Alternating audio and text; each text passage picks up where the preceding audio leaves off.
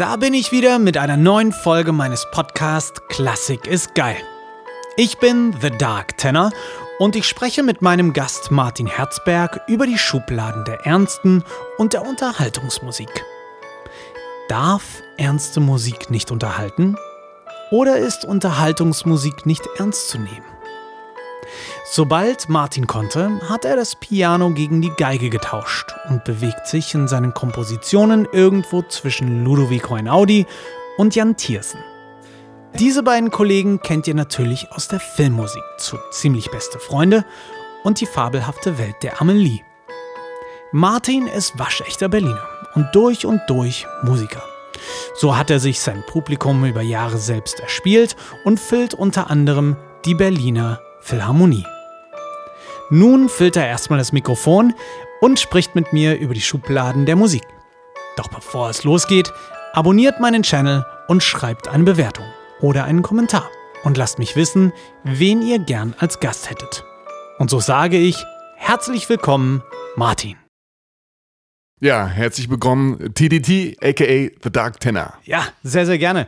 Schön, dass du da bist. Ähm, wir haben gerade vor diesem Gespräch schon sehr, sehr viel geredet. Ich glaube, schon eine Stunde vorab haben wir eigentlich das erzählt, was wir in, der, dem Podcast quasi erzählen wollten. Ernsthafte und Unterhaltungsmusik. Diese Unterscheidung gibt es hauptsächlich im deutschsprachigen Raum. Was hältst du selber von dieser Unterscheidung? Muss die sein oder ist das ein altes Relikt? Wie siehst du das? Ich glaube, die Unterscheidung hat irgendwo doch auch seine Berechtigung, weil wir Unterscheidung, glaube ich, brauchen, um uns zu orientieren. Allerdings sollte sie vielleicht nicht ganz so rigoros vorgenommen werden, wie wir es teilweise tun. Aber prinzipiell, glaube ich, ist dieses Schubladendenken erstmal eine Orientierung. Ja, zum Beispiel auf die, die Frage zu beantworten, hey, was machst du denn für Musik? Das ist, habe ich mittlerweile festgestellt, echt gut, wenn man den Leuten sagt, ey, das klingt so ein bisschen wie Filmmusik, ein bisschen wie Klassik und Pop. So, dann hat man drei Schubladen aufgemacht, aber sie ja. können sich dann etwas darunter vorstellen. Und deswegen hat es erstmal auch seine Berechtigung. Mhm. Ist das, findest du, dass es aber gut ist, weil es ja so ein bisschen einen wertenden Charakter reinbringt? Es wertet ja dann ernsthaft unter Unterhaltungsmusik später, und das ist jetzt ein bisschen speziell für alle da draußen, in der Tantiemen-Ausschüttung später durch die GEMA wird ja die ernste Musik die im Zweifel ja doch auch sehr unterhaltend sein kann, ja. ja ähm, wird ja höher gewertet. Und jeder, der also klassische Musik komponiert, erhält eine höhere Ausschüttung durch die beispielsweise GEMA. Ja. Das ist so ein bisschen natürlich die dunkle Seite der Macht, wenn man es so ausdrücken darf. Hältst du ja. das noch für sinnvoll oder gehst du jetzt wirklich nur auf die Beschreibungen ein und auf diese Schubkasten denken? Ja, also ich halte es es gibt, es gibt Dinge, die zum Beispiel die Bevorteilung der ernsten Musik im Kulturbetrieb nachvollziehbar machen und auch andere, die so ein bisschen diskriminierend wirken. Zum Beispiel, wenn man die Philharmonie mietet, dann muss man, wenn man dort keine ernste Musik spielt, bei mir war das der Fall, sie haben überlegt, ist das erste Musik, die Martin macht oder Popmusik? Für mich und wäre es, um dann kurz einzuhaken, für mich wäre es Neoklassik sind selbstgeschriebene ja. Pianostücke. Für mich, du trittst ja auch mit äh, Ensemble auf, ja. also mit Streichquartett ist es, glaube ich, wenn ich es genau. richtig im Kopf habe. Ähm, für mich wäre das jetzt, nur um kurz einzuhaken, für mich wäre das Neoklassik, also Klassik. Ja. Und für, ernsthaft. Für mich ja. eigentlich auch. Und ich, wir haben, soweit ich weiß, haben wir den Saal mal zum Preis der ernsthaften Musik bekommen, also wesentlich günstiger. Aha. Ja. Und beim zweiten Mal wurde das als Unterhaltungsmusik klassifiziert, also wesentlich teurer. Und wenn man sich meine Musik anschaut, anhört, dann kann ich auch verstehen, ja, was, dass man nicht genau weiß, wo, wo, wo ordnet man das ein. Und je nach Stimmungslage oder Position kann das dann unterschiedlich ausfallen. Aber ja, tatsächlich äh, haben wir zweimal einen unterschiedlichen Preis für denselben Saal wow. bezahlt, bezahlt, um dort spielen zu können.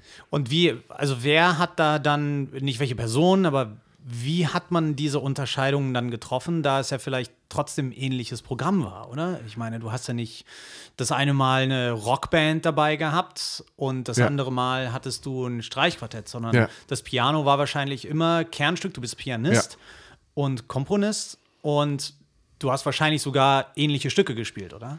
Ähm, ja, ich könnte mir gut vorstellen, ich weiß nicht, wie, wie die Leute von der Philharmonie die Entscheidung getroffen haben, aber ich könnte mir vorstellen, man geht auf meine Webseite, man klickt einen Song an Ja. und je nachdem, was das dann für ein Song ist, es gibt ja auch Songs, die würde ich schon als deutlich als Popmusik, als Deutschpop auch deklarieren.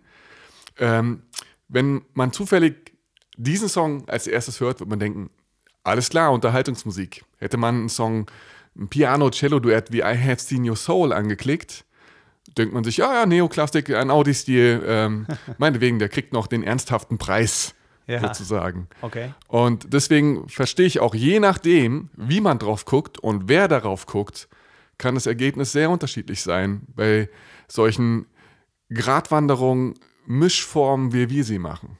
Ja, Ne? auf jeden Fall. Bei mir ist es ja tatsächlich so, dass es nur Unterhaltungsmusik ist, Ja. obwohl ich ja klassische Stücke in meine Songs verwebe. Ähm, und tatsächlich ist es auch so, dass klassische Musik, je nachdem, in welcher Atmosphäre oder in welchem Rahmen sie gespielt oder abgespielt wird, als ernsthaft oder Unterhaltungsmusik äh, gelten würde. Beispielsweise Mozarts 40. wird aufgeführt in einem Konzertsaal oder gar äh, über Lautsprecher abgespielt. Ja. Ernsthafte Musik, Mozarts 40. wird im Biergarten, also ich weiß nicht, wie hoch die äh, Quote ist dafür, dass die, dass die 40. da aufgeführt wird oder gespielt wird, aber dort wäre es dann wiederum Unterhaltungsmusik. Genau das gleiche Stück und ähm, es gibt ja diese Unterscheidung in anderen Ländern schon. Sie werden nur auf dieser Verwertungsbasis für die Komponisten nicht unterschiedlich behandelt. Ähm, weißt du, wie das bei dir geregelt wird? Du müsstest ja, also von meiner Meinung her, müsstest du eigentlich ein ernsthafter, ein ernsthafter Komponist sein. Ja, das ist sehr unterschiedlich. Erstens muss ich dazu sagen, ich bin noch am Lernen. Ich bin zum Beispiel noch kein GEMA-Mitglied, muss ich ändern. Dann werde ich sehen, ob äh, ich dort die Vorteile eines ernsthaften äh, Komponisten, Musikers genießen darf. Ähm, wo es, ja, eigentlich, eigentlich würde ich sagen, bis bisher, doch, doch, ich konnte sie bereits ge- genießen. Zum Beispiel, wenn ich selbst Konzerte veranstalte, dann darf ich, das hat mein Steuerberater bewirkt, ähm, da muss ich dort weniger oder sogar keine Umsatzsteuer auf bestimmte Konzerte Wow. entrichten. Okay. Also ich genieße diesen Vorteil schon irgendwo, aber ich bin selbst davon verwirrt und kann das mich selbst auch da nicht richtig einordnen, weil es immer irgendwie zu einem anderen Ergebnis kommt. Man kann sich also eigentlich darauf einigen, dass selbst die ernsthafte Musik eigentlich zur Unterhaltung ja führt, nur das Empfinden des jeweiligen Zuhörers immer eine andere ist, was für ihn die Ernsthaftigkeit ist. Also für mich ist zum Beispiel ernsthafte Musik auch Musik, die ich einfach gut finde, wie die Band Alter Bridge, früher war es mal Bon Jovi. Ich stelle das aber von Ernsthaftigkeit auf die gleiche Ebene wie Mozart, Beethoven oder Bach zum Beispiel. Ne? Ja. Triffst du für dich persönlich, wenn du jetzt Musik hörst, sagst du so, ja, das ist halt jetzt so Unterhaltungsmusik? Oder sagst du, nein, das ist eigentlich alles für mich, weil es mir ja gefällt und meiner Unterhaltung dient? Nein, nein, das ist alles für mich Unterhaltungsmusik. Das ist eine sehr gute und sehr essentielle Frage, die, glaube ich, jeder für sich persönlich beantworten muss. Warum höre ich Musik? Warum höre ich Musik? Was macht das mit mir? Für mich ist jede Art von Musik absolut ernsthafte Musik, wenn sie einen bewegt, wenn sie etwas verändert. Gute Definition, ja. Und ich finde diesen, diesen Einschlag in das eigene Leben, in die eigene Wahrnehmung, im Alltag auch, der ist nicht zu unterschätzen und deshalb auf jeden Fall absolut immer ernst gemeint. Und ich habe mich selber auch mal gefragt bei Musikrichtungen, deren Konsument ich zum Beispiel nicht bin. Ja, nehmen wir mal Schlager. Ich sehe eine Schlagerparade im Fernsehen, die Leute flippen aus, die feiern da diese riesige Party und ich denke mir, warum? Und gleichzeitig Ja. weiß ich auch, wenn sie diese riesige Party feiern, dann ist das absolut ernst gemeint, denn es verschönert diesen Moment für sie Und vielleicht verlieben sich Leute an diesem Abend, kommen zusammen, trennen sich, wie auch immer. Aber es, es hat einen Einschlag in das Leben der Menschen. Und deshalb ist es doch auch, ob man will oder nicht, egal welche Musikrichtung man mag oder nicht mag, man muss anerkennen, dass Musik diese Wirkung hat und deswegen doch auch immer ernst gemeint ist, finde ich. Ja, da kommen wir eigentlich auch zu einem guten Thema. Also ich sehe es genauso wie du. Ähm, Musikgenres, die ich nicht zwingend hören würde, selbst privat, ja. ähm, kann man trotzdem ernst nehmen, da sie ja offensichtlich ein Publikum haben und dort auch ernst genommen wird. Hm. Und äh, da finde ich, da bin ich auch total deiner Meinung, das Wichtigste an Musik ist, wie sie empfunden wird vom Publikum und was im Herzen dabei passiert, was in der Seele dabei passiert. Und das ist ja ein ganz großer, und das vergessen viele Musiker immer, ähm, wir nehmen ja am Leben von ganz vielen Menschen, die wir gar nicht kennen, auf einer der persönlichsten und privatesten Ebenen äh, teil.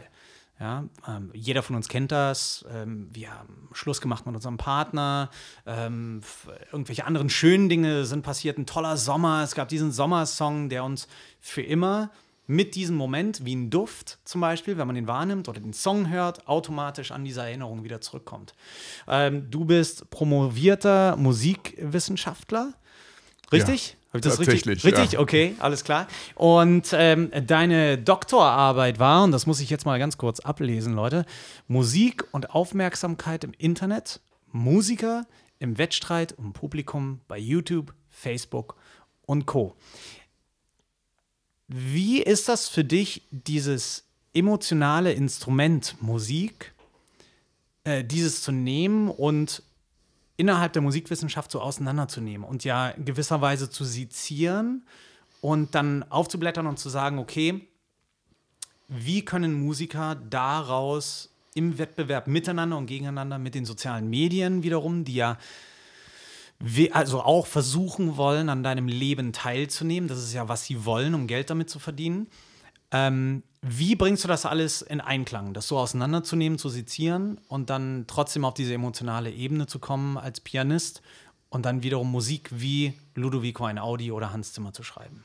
Ja, eine gute Frage und ähm, die ja gar keine so einfache Antwort hat, aber ich versuche es mal so um, zu, zu umschreiben. Als ich Musikwissenschaft angefangen habe zu studieren, da wusste ich nur, ich wollte was mit Musik machen. Ich wusste aber nicht, was ist mein Zugang zu Musik genau. Ich wusste es ungefähr, aber ich wusste es nicht genau. Dann begann ich dieses Studium, Studium und habe sozusagen ja Musik analysiert, Musik seziert, wie du auch sagst, und dabei aber festgestellt, eigentlich bin das nicht ich. Ich kann verstehen, warum man es macht. Es ist ein intellektueller Zugang zu Musik. Man überlegt, was ist Musik? Was macht sie mit den Leute, Leuten? Wo kommt sie her? Wo geht sie hin? Und das ist ein absolut berechtigter Zugang, der hoch anspruchsvoll ist und über dem sich schon sehr viele schlaue Menschen sehr schlaue Gedanken gemacht haben. Ich selbst war das aber nicht. Und jetzt muss man sich vorstellen, und das ist das Abstruse an dieser Geschichte, ich studiere zehn Jahre Musikwissenschaft, ohne ja. mich selbst als Wissenschaftler zu fühlen. Ich habe am Ende die Kurve gekriegt. Ich habe dieses Thema aus meiner Promotion genommen, weil das tatsächlich meinem, das, das hat mich interessiert und ich wusste mit diesem Wissen, was ich mir dort erarbeite, das heißt, wie ich Aufmerksamkeit erringen kann und auch wie das vorher Musiker gemacht haben vor dem Internet, schon lange davor, das könnte, das interessiert mich und vielleicht könnte ich damit später arbeiten und vielleicht wird es auch Leuten etwas bringen. So habe ich mich sozusagen auch eine Zeit lang durch dieses Gedankenspiel und ja, auch vor der Bühne gedrückt, denn ich hatte Angst, auf die Bühne ah, zu gehen. Und deswegen okay. habe ich zehn Jahre studiert. Okay.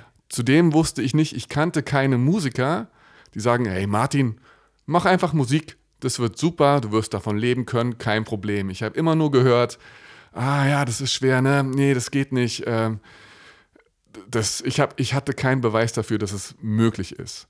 Ja. Und ähm, deswegen habe ich Musikwissenschaft studiert. Es hat mir auch viel gebracht. Auch im Nachhinein denke ich, es ist immer alles gut so. Es hat auch immer alles seinen Grund. Und ähm, deswegen glaube ich, um jetzt auf die Unterscheidung zwischen ernsthafter Musik und Unterhaltungsmusik zurückzukommen, Das sind wirklich zwei unterschiedliche Zugänge, die ihre Berechtigung haben.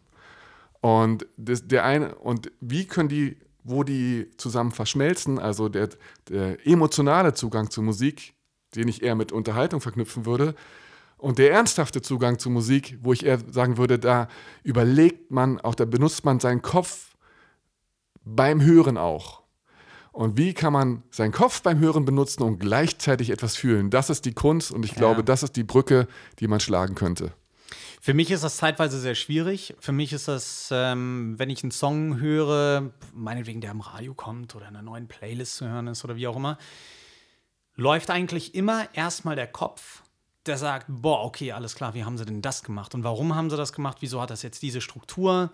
Ähm, was haben sie versucht damit zu bewirken? Warum klingt das jetzt nach 70er Jahren? Ist das jetzt wieder in? Wieso ist in einer Woche äh, die 70er Jahre Nummer nicht mehr in, sondern die 80er? Warum koexistieren diese vielen unterschiedlichen, nicht nur Musiktypen nebeneinander, also unterschiedliche Genres, sondern auch ja auch die Zeiten dieser Genres existieren nebeneinander. Also haben wir einen Künstler XY, der gerade klingt wie Led Zeppelin früher, ja, und wir haben einen Künstler, der klingt wie Billy Idol früher.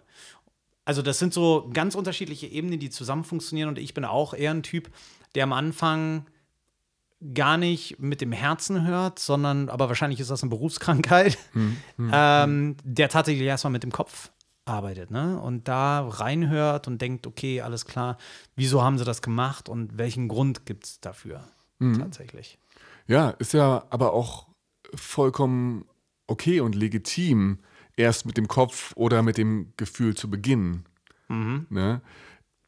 Am Ende, so, so glaube ich, ist bei uns beiden der Fall, am Ende sind beide Zugänge voll, voll da. Ich habe dich auf der Bühne gesehen, der Dark Tenor geht ab, der ist da in diesem Moment, ja, der will die Bühne rocken und das tut er auch so. Ja. Das sieht man dir total an. Und das, also da ist ja dieser emotionale Zugang total da.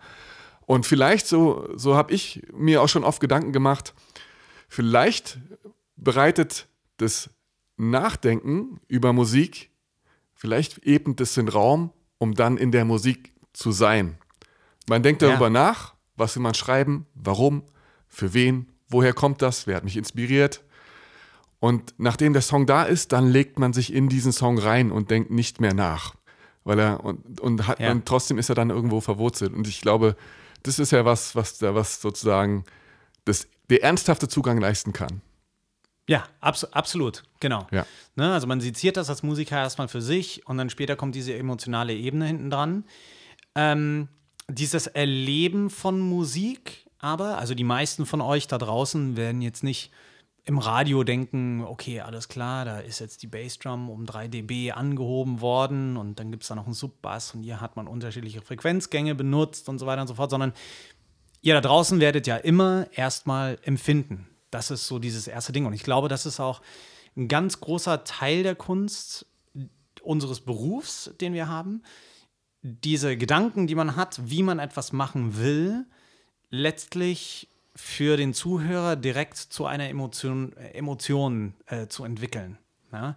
Das ist tatsächlich, deswegen habe ich versucht in letzter Zeit einfach, wenn ich Songs schreibe, weniger darüber nachzudenken, was ich überhaupt mache, sondern tatsächlich, und manchmal sieht man mich irgendwie mit einem Handy durch die Gegend laufen und einfach nur Melodien ins Telefon singen. Das ist so dieser erste Gefühlsmoment und den extrahiere ich dann und versuche dann darüber nachzudenken, wie ich es umsetze. So. Manchmal werfe ich es auch dann einfach direkt weg, weil dieser Spirit des Gefühls, als ich es schnell ins Handy eingesungen habe, schon wieder verflogen ist. Diesen Moment aber beizubehalten und den auch, wie du das ja machst, in unterschiedliche Locations zu tragen, wieso spielst du nicht einfach in normalen Konzerthallen? Warum ist es mal ein wunderschönes in dieser Form Krematorium? Warum ist es mal ein Planetarium? Was ist für dich diese Aufregung? Das Erlebnis Musik, das ja für jeden dann in dem Fall ernsthaft ist, in so außergewöhnlichen Locations zu präsentieren? Ja, auch eine gute Frage. Ich selbst würde sagen, das hat ganz ja, unterschiedliche Gründe. Mal ist es der Zufall, der mich zu einem bestimmten Ort bringt. Mal ist es nur eine Notwendigkeit, zum Beispiel, wenn wir in Österreich spielen. Nehmen wir, nehmen wir Graz oder Linz Meine Geburtsstadt. Ja, Graz. sehr gut. Ja. Ja. Und ja, ne, nehmen wir diesen Ort und ähm, dort habe ich noch nicht viel Publikum. Das heißt, Ja. ich, ich weiß, okay, ähm, ich brauche einen Saal, der günstig ist. Ja. Da entsteht die Notwendigkeit. Und dann haben wir festgestellt, man kann aus fast jedem Raum etwas machen, wenn man das Licht ausmacht, die Musik an, schönes Licht und dann entsteht dieser, dieser Raum, äh, eigentlich fast ein leerer Raum, in dem nur das Klavier und die Musik existiert. Nun gibt es aber auch andere Säle, ähm, die etwas, ja, zum Beispiel Barocksaal Rostock, äh, super verschnörkelt, Barock extrem klassisch. Jeder einzelne Stuhl in diesem Saal ist äh, ein Kunstwerk, ein verschnörkeltes Wow. äh, ja, Kunstwerk aus dieser Zeit. Das Publikum dort verhält sich komplett anders. Ich spiele anders, ich Ah. rede anders Ja. und das macht dieser Saal. Nun habe ich zu Beginn versucht, dann, nach, ich habe dort mehrfach gespielt, zum Beispiel in diesem Broxer Rostock, ähm, das Publikum so ein bisschen ähm, locker zu machen und zu sagen, ey, ihr dürft euch, ihr dürft euch bewegen auf euren Stühlen auch. Das, lasst uns nicht er- erdrücken von diesem Saal oder, Ja. oder dem, dem Glauben, dass wir uns hier auf eine bestimmte Art verhalten müssen. Es hat eigentlich nie ganz geklappt. Okay. Und da habe ich mir gesagt, nee, dann ist es halt so. Dann sagt, dann spielt Ja. der Raum halt mit. Ja. Der Raum will mitspielen. Der Raum sagt, Definitiv. Ja. ich habe etwas Erhabenes und ich erwarte von euch, dass ihr euch irgendwie auf eine bestimmte Art hier verhaltet. Ja. Und wenn man äh, sich dem annimmt, dann ähm, sozusagen, äh, ja, und das feiert, die Leute tun das beispielsweise dadurch, dass sie sich schick machen für diesen Abend, Richtig. oder ich mich auch im Idealfall, ähm, dann ist es okay und auch schön, sozusagen, ja. Und so, und zum Beispiel Planetarium wieder eine ganz andere Nummer, da widmen wir uns dem Stern der Unendlichkeit und ähm, so spielt halt ein, ein Raum immer auch eine Rolle und macht, macht, macht die Musik ein bisschen mit. Schön. Also das ist tatsächlich, ich kenne es auch so. Ich kenne es von Kirchen ähm, aus, meiner, aus meiner Zeit im Dresdner Kreuzchor Ja, bis hin zu Konzertsälen, wo die Leute, und da ist es natürlich eher so, dass die Leute wirklich sitzen und zuhören. Das kennt man daher. Ja. Und dieses Verhalten hatte ich aber völlig vergessen, als ich das erste Mal mit äh, The, als The Dark Tenor auf Tour gegangen bin. Und die Leute da saßen und ich dachte so, das ist ja irgendwie komisch. Warum sitzen die denn einfach nur da? Ja. und eigentlich kannte ich das aus meiner Vergangenheit und war aber total verwirrt. Und mittlerweile ist es aber auch so, und das ist auch total location-abhängig, ist die Leute sitzen am Anfang, ich sage ihnen, steht auf, und dann stehen die halt auf und setzen sich zu diesem Akustikset wieder hin und stehen dann hinten raus äh, in die Show wieder auf. Und tanzen und haben Spaß gemeinsam und so weiter und so fort. Aber zum Beispiel das Konzert in der Alten Oper in Erfurt, wunderschöner Saal, ah, da sind irgendwie knapp 1000 Leute und die gehen natürlich in so ein Theater und setzen sich hin. Und du merkst deutlich diesen Unterschied zwischen einer Live Music Hall, der ein Rockschuppen ist, wo die Leute sich nicht hinsetzen konnten, zu der alten er o äh, Oper in Erfurt, wo die Leute das auch erwarten und die Sitze bequem sind und man eher dieses gedächtige Wir hören zu Ding hat. Ne? Und äh, die Dynamik zwischen Musikern und dem Publikum anders ist. Und ich finde das auch total spannend. Also mich würde ein Konzert in so einem Planetarium zum Beispiel total interessieren, wie das da funktioniert. Ich kenne das Planetarium natürlich nur durch entsprechende Shows in so einem Planetarium und unterschiedliche äh, Aufführungen. Aber ich habe noch nie ein äh, Pianokonzert erlebt. Also das kann ich jedem nur empfehlen. Ich selber interessiere mich da äh, total dafür und ich äh, wette, das ist ähm, wunder wunderschön. Hast du für dich selber Geschichten, die und du hast ja ganz unterschiedliche Locations gespielt, von äh, der Philharmonie hier in Berlin äh, bis hin zu Planetarium-Shows beispielsweise. Hast du das lieber in so einem großen Saal zu spielen? Ähm, oder bist du lieber in einer etwas merkwürdigen Location, die ja auch von dir als Künstler nochmal eine andere Her Herangehensweise an seine Show erfordert? Ja, ich würde sagen, ich fühle mich noch auf den kleineren Bühnen wohler.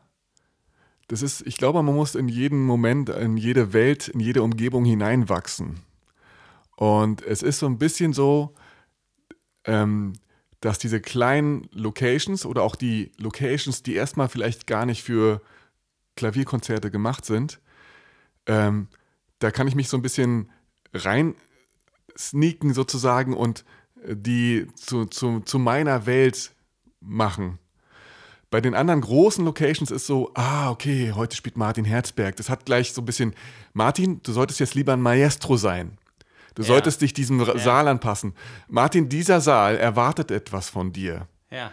Und das heißt, ich muss bei solchen großen und ähm, Locations, die auch einen Namen haben, vielleicht sogar eher dem klassischen Bereich zugeordnet sind, sage ich mir, sitze ich im Backstage dahinter werd vor Angst teilweise wahnsinnig und, und, und, und muss dann ganz konkret dagegen reden, Martin, nein, du kannst dort auf diese Bühne gehen und sein wie immer. Richtig. Und sein wie immer, nein, nein, nein, tu das nicht, passt dich dir nicht an. Ja. Sei wie immer, ja. geh auf die Bühne und sag den Leuten, was Sache ist. Sag den Leuten, dass du Angst hast, meinetwegen. Sag ihnen einfach, was Sache ist. Mach es nachvollziehbar, so dass es, dass es verständlich bleibt. Und dann lehnen wir uns alle gleichzeitig zurück, denn ich weiß, das Publikum hat genau diese Angst auch, obwohl es nicht auf der Bühne steht. Ja. Die sitzen dort auch und denken sich, wie mache ich was falsch? Habe ich mein Handy vielleicht nicht ausgemacht? Knarzt mein, mein Stuhl vielleicht? Äh, bin ich overdressed? Bin ich underdressed? Diesen ganzen Müll, ja? ja? Und den legen wir dann gemeinsam ab. Und ich muss, ich bin der Vorreiter. Ich muss sozusagen das Publikum dazu einladen, es auch zu tun. Richtig. Und dann, wenn ja. dieser Moment hergestellt ist, das mir oft gelungen ist, aber auch nicht immer, muss ich auch dazu sagen, dann ist Raum für die Magic da. So. Genau. Und in kleinen Location fällt mir das halt leichter. Ich sehe, ich versuche mich tatsächlich kommt er aus einem Klangkörper, einem Chor. Ne? Ich habe ja immer in Chören gesungen, war nie im Klassikbereich wirklich als Solist unterwegs. Und genau diese Problematiken habe ich auch gehabt. Und ich habe irgendwann entschieden, dass ich Gastgeber am Abend bin. Und ich habe irgendwann gesagt, die Leute kommen, weil sie einen schönen Abend haben wollen. Sie kommen rein, müssen sich hinsetzen, sind sich, wie du schon sagst, unsicher. Und nur du selber kannst im Prinzip an diesem Abend für Lockerheit sorgen. Und wenn du nicht selbst locker bist und Freude daran hast bei dem, was du machst und dich als Gastgeber ja auch irgendwie vorstellst, das muss man nicht unbedingt sagen, aber ne, entsprechend sich so verhält, dass man den Leuten anbietet, in diese Welt hineinzukommen und der ein oder andere braucht, klingt alles ein bisschen esoterisch, aber der eine oder andere braucht vielleicht irgendwie eine Viertelstunde, bis er da drin ist und loslassen kann und vergessen hat, dass, es, dass das Parkticket vielleicht abläuft draußen vor der Tür oder dass in der Jacke doch noch der, das Portemonnaie ist und man Angst hat, dass das an der Garderobe wegkommt vielleicht, was ja im seltensten Fall so ist. Aber man hat trotzdem diese ganzen, habe ich das Bügelbrett ausgemacht oder äh, was ist mit den Kids später, die muss ich nach dem Konzert abholen. Ähm, ne? Man hat vielleicht einen Streit vorher gehabt. Das sind all, all diese Dinge. Und es ist ja deine Verantwortung, diese Leute in diese Welt hineinzuführen und ihnen zu sagen, nein, nein, hier ist alles cool, hier existieren diese ganzen Probleme nicht. Und ich bin der Zirkusdirektor, der dich in diese Welt entführt und später mit einem ganz anderen Gefühl nach Hause schickt und dann ist dein Portemonnaie immer noch da und das Auto, Ticket ist abgelaufen, aber es ist eigentlich auch egal, wenn du einen Strafzettel dran hast, weil dein Abend ist mit so vielen Endorphinen gefüllt worden, dass du einfach eine gute Zeit hattest. Ja? Genau. Und das finde ich total aufregend. Und das ist übrigens äh, für alle, die äh, da draußen gerade zuhören, das ist für jeden Musiker egal, ob du der Frontman bist äh, und Frontman auch im Sinne von, du bist Pianist, Martin, aber du bist das Sprachrohr an das Publikum mit deiner Sprache äh, im wortwörtlichen Sinne und auch im Sinne der Musik. Ähm, das ist für jeden Musiker egal, ob er Frontman, Gitarrist, Schlagzeuger oder sonst wie ist. Auf der Bühne, du bist der Gastgeber und es ist dein Job, diese Leute abzuholen und einzufangen. Und sich von diesem Saal loszulösen, und das war bei mir am Anfang auch so, ich dachte auch so, boah, jetzt sind die Locations groß oder größer und jetzt kommen mehr Leute und was erwarten die von dir jetzt und ähm, ne, wie ist das alles? Und das alles vor der Show einfach abzulegen und auf die Bühne zu gehen und einfach nur du zu sein, wer auch immer du bist in dem Moment und für mich habe ich eine kleine Reise mit der Demaskierung und so weiter und so fort hinter mir, ähm, wodurch ich bei diesem Album jetzt ich selber sein kann, auch optisch. Ähm, das ist die eigentliche Herausforderung, so, ne? diesen Endorphinausstoß am Anfang zu meistern, den man mhm. da hat, rauszugehen und nicht mehr nervös zu sein. Und ich habe das Ganze bekämpft. Ich weiß nicht, wie es dir damit geht, aber diese, diesen Endorphinschub, den man am Anfang hat, weil man will es besonders gut machen und man hat da Bock drauf, man will rausgehen und so. Das ist bei mir meistens die erste Show so. Das war in Berlin, die Show, die du auch gesehen hast mhm. auf der Symphony of Ghost Tour. Äh, war das so, da bin ich rausgegangen. Ich habe mich in den ersten drei Songs, wollte ich so viel erreichen, dass ich mich total verhaspelt habe und dann mich mit der Stimme wieder gefangen habe hinten raus und war wieder mhm. alles geil. Für mich persönlich, das hat draußen wahrscheinlich keiner gemerkt.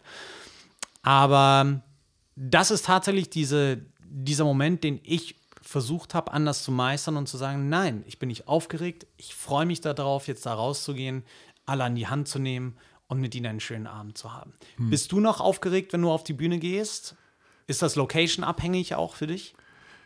Ja, es ist location-abhängig, es ist äh, stimmungsabhängig, tagesformabhängig. Ja. Mhm. Generell kann man sagen, ja, ich bin zum Glück noch aufgeregt vor der Bühne. Ich weiß zum Glück mittlerweile besser, damit umzugehen. Vielleicht in einigen Momenten kann man es sogar genießen, das kennst du bestimmt auch, weil man, man braucht ja diese Aufregung auch. Absolut. Und irgendwann ja. kommt man vielleicht an den Punkt, die zu umarmen und dann damit zu arbeiten. Ne? Das ist so ein Prozess, glaube ich, äh, durch den gehen alle Menschen, die sich auf die Bühne wagen, so im Idealfall. Ähm, genau. Und ich, gerade eben fiel mir noch eine, eine, eine, Frage an dich an, die, ich, äh, die mich sehr interessiert. Ja. Bei dir sitzen die Leute manchmal und bei dir stehen sie manchmal und tanzen. Oder beides auch in, an einem Ort. Und ähm, ich selber würde mir oft wünschen, dass ich schon ein Programm hätte, das voll zum Tanzen einlädt. Das klingt jetzt erstmal abstrus, aber wo diese auch diese, ja, diese Bewegung mit drin ist, diese körperliche Kommunikation ja. Zwischen mir und Publikum.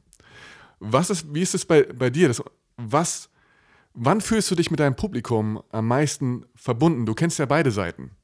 So, wo sind die magischen Momente für dich bisher in deinen Shows gewesen und, und, und warum? Weil das finde ich, ja. Ja, also da gibt es ganz viele Momente irgendwie.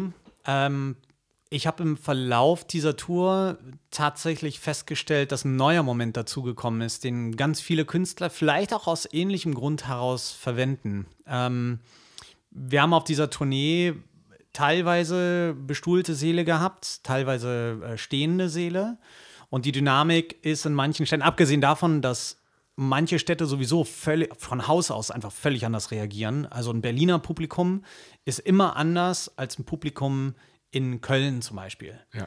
ja. Also die Berliner, ich liebe die Berliner, aber, und die finden das auch alle cool, aber die stehen erstmal mit verschränkten Armen da mhm. und sagen, jetzt ja. machen wir, Junge. Ja, so, ne? Und die Kölner rasten halt einfach aus. Ähm, und tatsächlich beide Shows auf meiner vergangenen Tour waren ähm, stehende Shows.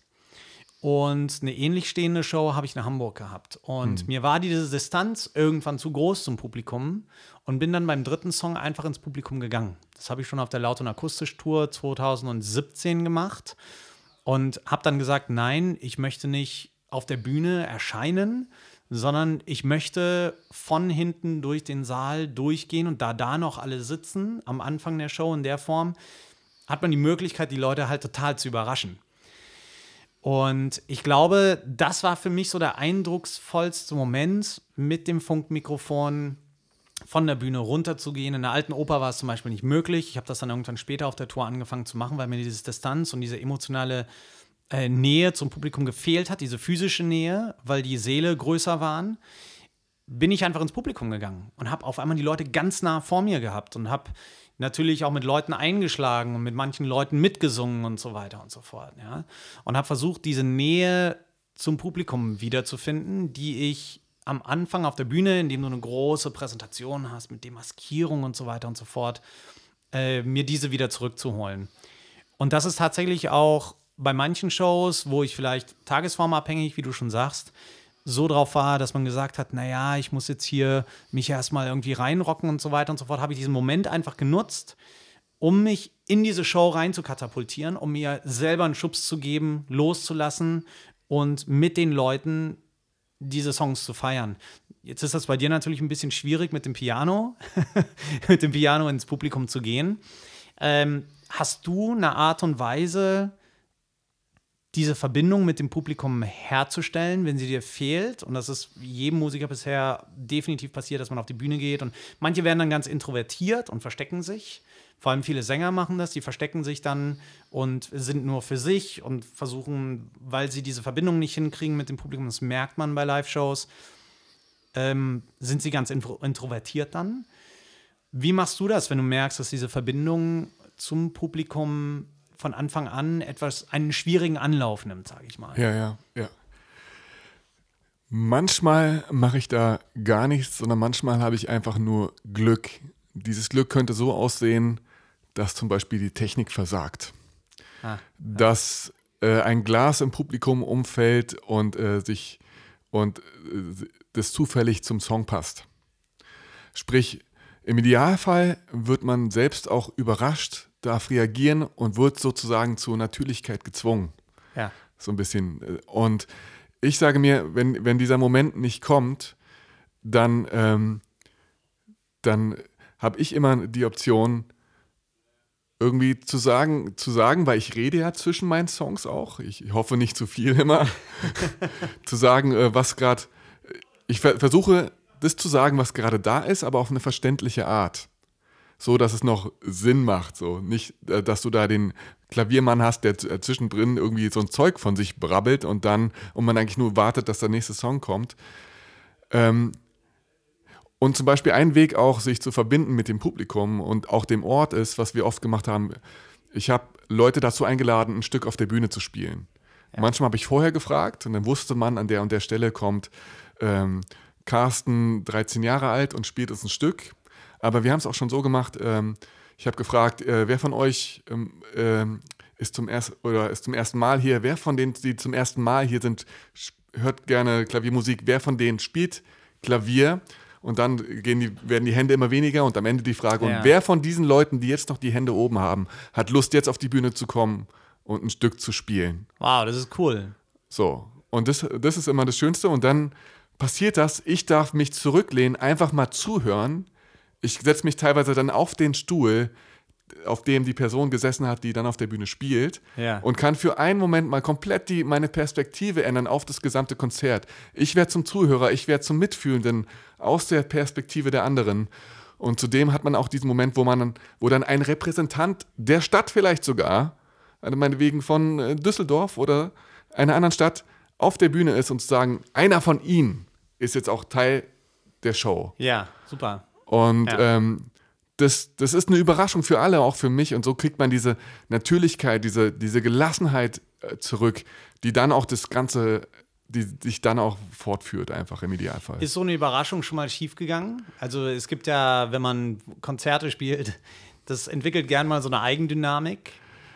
Ist ja. da schon mal so eine Situation schiefgegangen? Meistens lacht man dann am Ende drüber und das ganze Publikum lacht mit? Ähm, ja, naja, eigentlich fast nie. Ich bin fasziniert. Ich bin ultra fasziniert davon, was man alles zusammen machen kann bei einem Konzert, wenn man mit offenen Karten spielt und was einen in Anführungszeichen, denn es ist gar nicht so, das Publikum alles verzeiht oder den Leuten, die auf der Bühne sind. Die, also bei mir, bei meinen Shows ist es so, die Leute wollen keine perfekte Show sehen. Sie wollen entspannen und zu sich finden. Und deswegen wäre es schön, wenn das, was auf der Bühne passiert, möglichst authentisch ist. Und wie ja. ich hatte auch schon Gastmusiker, die haben extrem lange Songs gespielt. Wow. Ja? Okay. Die haben sich vielleicht auch öfters verspielt und so weiter. Doch irgendwie, wenn man sich dazu auf die, die richtige Art und Weise locker bezieht, weil jemand, der sich als Gast, ähm, als spontaner Gast bei einem, bei einem Konzert zum, zum Klavierspielen ähm, die, den Mut hat, Klavier zu spielen, von dem er, erwarten wir gar nichts. Wir erwarten einfach, ähm, ja, wir, wir, wir das respektieren das Überraschung für alle. Genau. Ja. Und äh, wie gesagt, es gab schon zu lange Songs, wo sich alle denken, du, du, hörst dann die, die Stühle fangen an zu knarzen und man denkt sich, boah, das Thema nochmal? Wirklich? Aber äh, auch super bewegende äh, Sachen, wunderschöne Stücke auch von äh, sechsjährigen Mädchen, die mit ihren Eltern da, da sind. Auch ganz oft haben andere ein Stück von mir gespielt, eine große Ehre sozusagen. Ja. Äh, auch teilweise sehr, sehr gut. Ich bin dann auch selber überrascht und so ein bisschen baff halt auch. Ja. Und äh, ja, also es, da können einfach Dinge passieren. Ja. Und äh, das ist das Unterhaltende auch in, insofern, weil man dann einfach gemeinsam loslassen kann. Das ist ja, finde ich, auch das Aufregendste an der ganzen Geschichte. Ähm, bei meinen Shows ist es so, wir haben ja alle irgendwie einen Klick auf, den Ohr, auf dem Ohr. Das heißt, also im Taktwechsel, für alle, die nicht wissen, was ein Klick ist, läuft quasi einfach tak, tok, tok, tok. Das heißt, wir alle wissen, wann was kommt, wann der nächste Song kommt. Der wird dann mit äh, 1, 2, 3, 4 eingezählt, sodass wir alle zusammen anfangen können und so weiter und so fort. Aber tatsächlich am meisten genieße ich diese Akustikmomente, wo es eben nicht so ist und wo alles passieren kann, ähm, wo jeder Verspieler gehört wird, wo man sich als Sänger auch nicht hinter einer Produktion verstecken kann, die ganz groß ist, sondern wirklich jedes Instrument, das stattfindet, ein Solo-Instrument ist. Ähm, du komponierst nicht nur auf dem Piano, sondern du setzt auch für das Quartett, das du mit auf Tour nimmst. Welches dieser Instrumente im Quartett? Also erstmal ist es ein, äh, du hast Geige, Bratsche, noch eine Geige und ein Cello, also zwei Genau, Geigen, Bratsche und genau. Cello. Hast du ein Lieblingsinstrument aus diesen Vieren, ohne jetzt einer deiner Musiker zu dissen? Ja, so. nee, äh, erstmal alle, tatsächlich, und das meine ich auch ernst, alle Instrumente haben ihre Berechtigung. Ne? Ja. Sören hat mich auch lange an der Gitarre begleitet, ganz, ganz wunderbar gut so. Es war eine super schöne Kombi, dieses Rhythmische der Gitarre Ja, ja. Zusammen mit dem Klaviertönen. Und was halt besonders leicht und besonders zugänglich ist, ist halt das Cello, weil es so ein bisschen die, der Gesang das über, über dem Klavier ist. Es ist Ja. eine sehr klassische, aber, aber auch sehr sich wunderbar ergänzende Kombination. Ähm, deswegen schreibe ich jetzt auch wieder vornehmlich neue Songs für Piano und Cello auch. Schön. Und ähm, ja, das hat alles, alles seine Berechtigung. Wir hatten ja auch einfach, manchmal, ich nenne das immer die Special Weapon. Die Special Weapon hat, heißt Nils und macht Beatbox. Cool. Den haben wir oft ganz überraschenderweise mitten in einem Song kommt dieser ähm, ja, Typ auf die Bühne, den man erstmal noch nicht zuordnen kann, der so ein bisschen schlachsig aussieht. Und was, was macht er jetzt? Der hat ein Mikrofon. Was macht, was macht er jetzt? Und dann fängt er an zu Beatboxen. Nach seinen äh, Einsätzen, ich habe noch nie so einen lauten Applaus gehört. Geil. Jedes Mal, wenn er dabei war. Ja. Ne? Wahnsinn. Und äh, Das auch, hat, auch eine das, super. Das hat diese Urtriebe, ne? Also diese Urtriebe, wenn man, wenn man ähm, gar keine rhythmischen Aspekte hat in seiner Show und dann kommt jemand dazu, der explizit auf diese Urtriebe der ähm, Schlagwerke und auf die Tanzbarkeit dessen geht, kann ich Ja. mir sehr gut vorstellen, dass das natürlich von einem auf den nächsten Moment bei dem Publikum, das die ganze Zeit wunderschöne Pianomusik hört, natürlich auf einmal nochmal so ein bisschen anders anregt. Ne? Finde ich total geil. Find Ja, super. und es, es, es polarisiert auch ein bisschen. Also Voll. auch, auch vielleicht ähm, in Anlehnung an, an diese Unterscheidung zwischen ernster und Unterhaltungsmusik. Da hat man, da, da kommt auf einmal dieses, ja, in your face mäßig dieser, dieser laute Beat über diese erstmal zuvor, zuvor zarten Klaviertöne. Da, das hat auch polarisiert, ne? Also muss, Klar. muss man auch sagen, ja, ich hab, war gerade voll am Davonträumen, sagen mir Leute, und dann bam, auf einmal das. Ähm, also denen war der Sprung dann zu groß. Andere sagen, wow, perfekt, man wird emotional völlig hin und her geworfen, eine Achterbahnfahrt ohnegleichen. Geil. Das ist das, was ich halt gerne auch selber bei Konzerten habe, diese Achterbahnfahrt oder halt auch Ja. bei Filmen, bei Büchern, dieses Lachen und Weinen. Das ist so eine schöne Kombination, Lachen und, und zu weinen, weil du alles anerkennst, was in dir da ist. Du lässt es raus und Ja. denkst dir, eigentlich nichts mehr. Es ist okay. Du gehst mit so einem Gedanken, mit so einem Ding nach Hause, es ist, es ist okay. Hier bla, bla, bla, blub, Zeug. In meinem Leben gibt es ganz viel Zeug. Ich mache mir Gedanken um ganz viel Zeug. Wir alle sind beständig in unserer, in der, in der Bearbeitung von, von Beziehungen, an der Arbeit, unserer Selbstliebe. Das wird auch in letzter Zeit immer, immer mehr. Die Leute reflektieren immer mehr und das ist auch gut so und Ja. schön und die lesen Bücher und sie gehen zu Life-Coaches und sie machen das und hier und da und das. Aber am Ende ist, muss, muss die Message sein, am Ende das alles loszulassen und sich so zu sagen, es ist okay, egal wie es ist. Und ähm, das ist ein Moment, wenn mir Kunst in irgendeiner Form dieses Gefühl näher bringt und mich zu motivieren, also loszulassen, vielleicht über den Kopf, aber nur noch ins Gefühl und einfach nur in, das, äh, in die Gedankenfreiheit, dann war das für mich ein schöner Moment oder ein schöner Abend und das würde ich gerne herstellen. Und dann ist es auch für jeden, der im Saal war, egal was er mag, ernsthafte Musik gewesen. Ja. ja. Richtig? Und Unterhaltung gleichzeitig. Genau, genau. Ja. Und das finde ich, äh, das finde ich einfach total schön. Ähm, ich sehe es bei meinen Shows.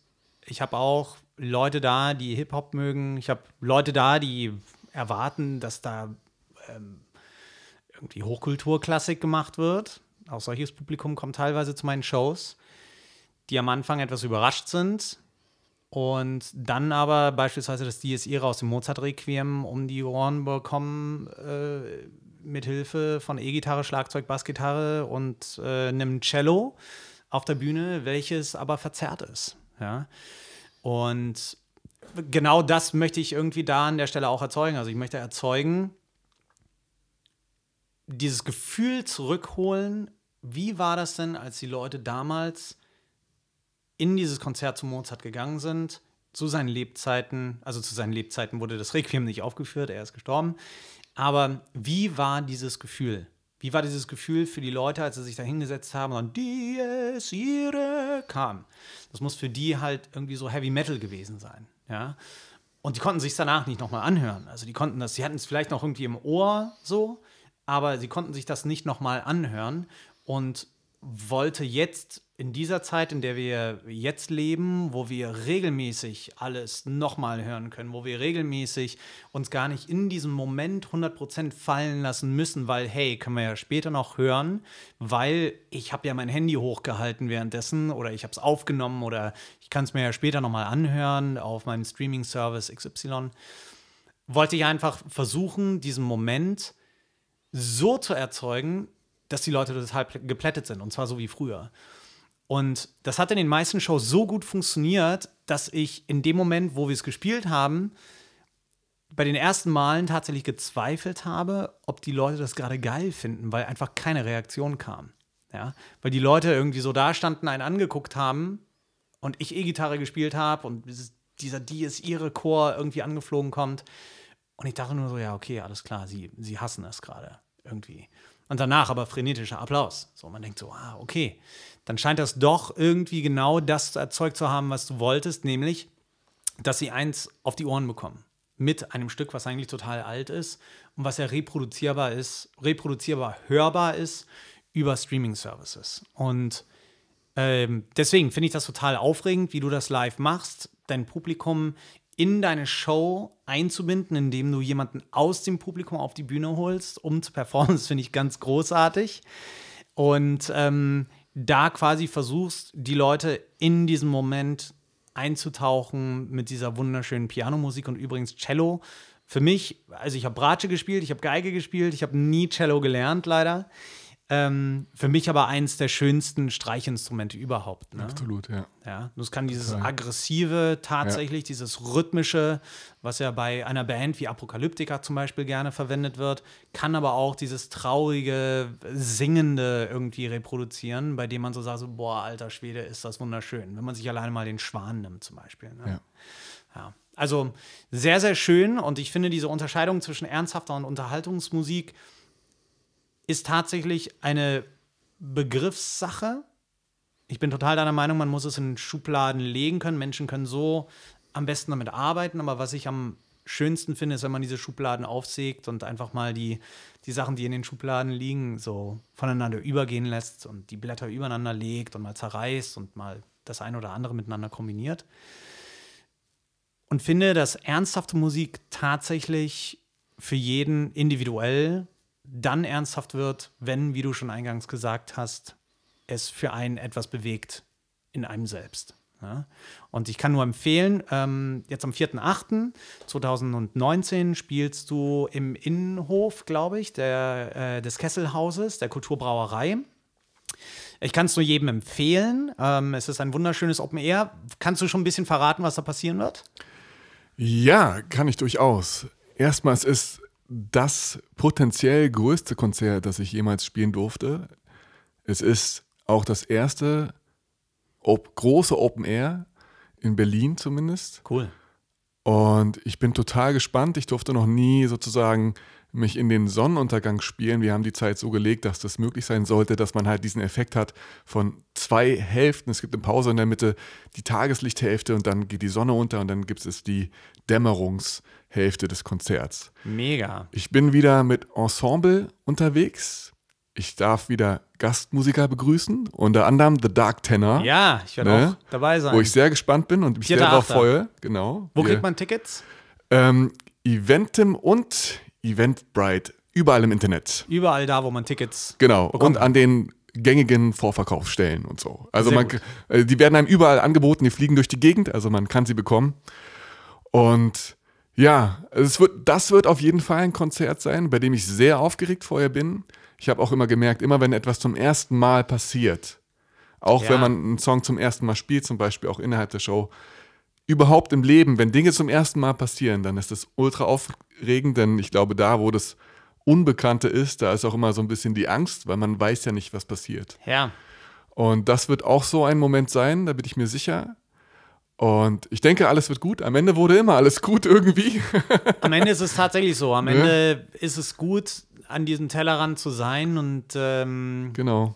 ich glaube, selten ist etwas passiert bei diesem Sprung vom Tellerrand, bei dem man gesagt hat, oh, das hätte ich jetzt vielleicht nicht machen sollen. Sicherlich ist es schon mal passiert, aber wenn man Ja. wirklich an diesem Tellerrand äh, steht, wie es auch eben am 4.8. sein wird, ähm, denke ich auch, dass da nur Gutes bei rauskommen wird. Und letztlich ist es so, dass die Leute, und das führe ich mir immer wieder vor Augen, die Leute kommen, weil sie Lust haben, dich zu sehen und weil sie Lust haben, und darauf bin ich selber auch gespannt, auf dieses Ambiente.